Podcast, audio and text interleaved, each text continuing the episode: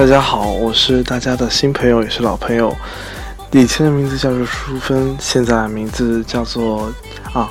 现在由于跟波波小电台某位女主播的关系，所以现在请叫我九幺五先生。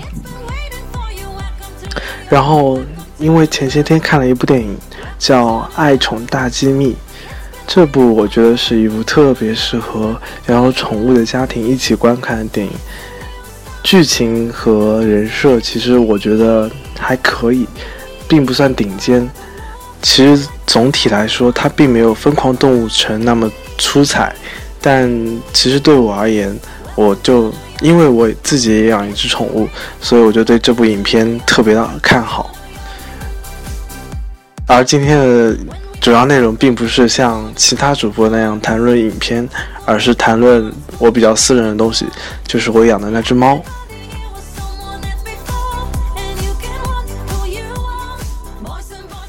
要从它哪方面说起呢？它是我从三岁开始养大的，之前的主人由于个人的原因把它转让给我，但其实看得出它主人是非常无奈之举。一般而言，我会在外面的话就叫它摩卡，但其实摩卡一直是他的小名，他的大名叫做摩卡斯特啊，请原谅我这么重要的取名。我也是非常感恩的接受了摩卡这个作为怎么说啊，就是意外的馈赠。当然，其中也有六四零哦呸，某位波波小电台的女主播的推波助澜。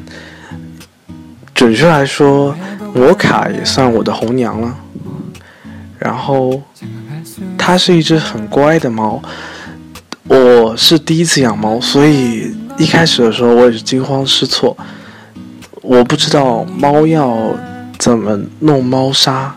怎么弄给它吃的？怎么帮它洗澡？怎么帮它褪啊？怎么帮它剪指甲？这些等等等等，一切猫的常识我都不知道。所以，我跟摩卡其实是感觉是像两个小孩互相扶扶持、互相照顾的起来吧。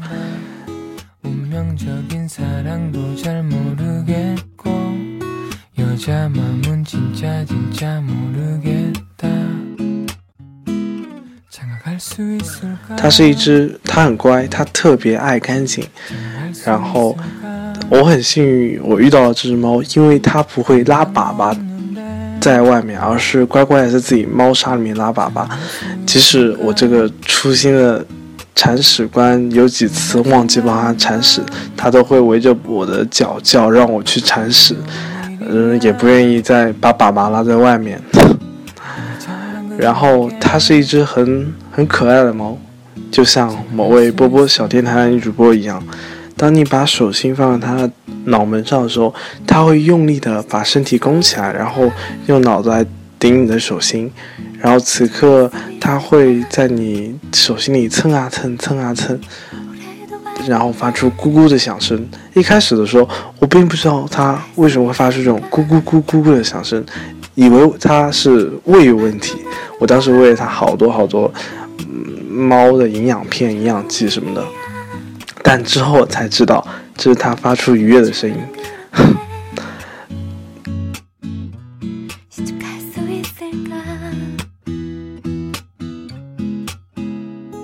而且它是一只很暖的猫，我记得有一段时间我情绪挺低落的，然后就在。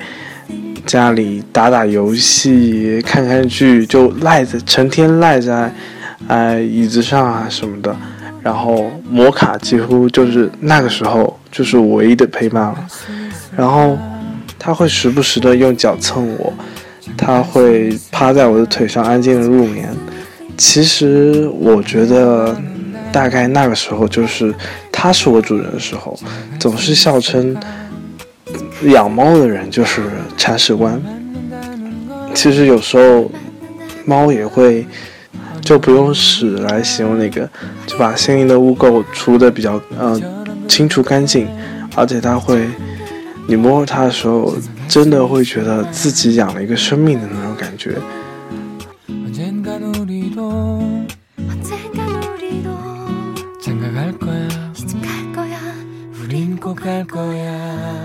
其实他现在还不满一周岁，嗯，也遭到了。我许多人的反对，因为的确是挺麻烦的处理一只猫，而且要把它养好的费用也是挺昂贵的。但其实我觉得我很喜欢这只猫。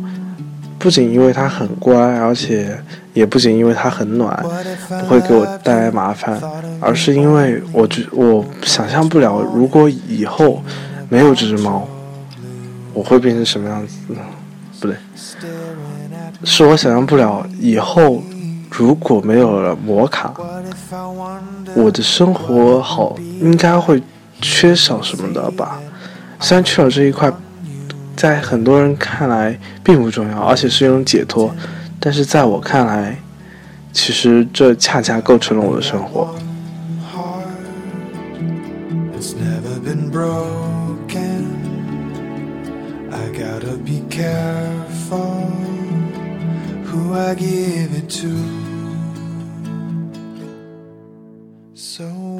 好的，再绕回一开始那部《爱宠大机密》的电影嘛。嗯，剧情我不想太剧透太多，也不想说什么，但是我真的推荐大家去看一下。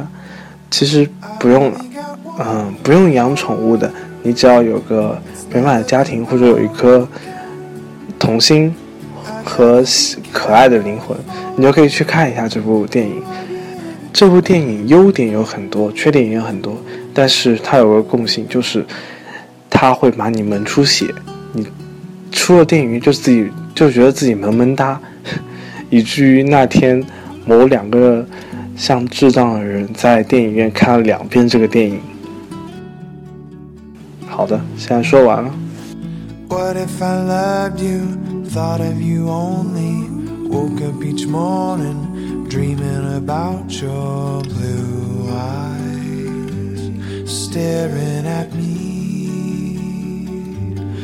staring at me,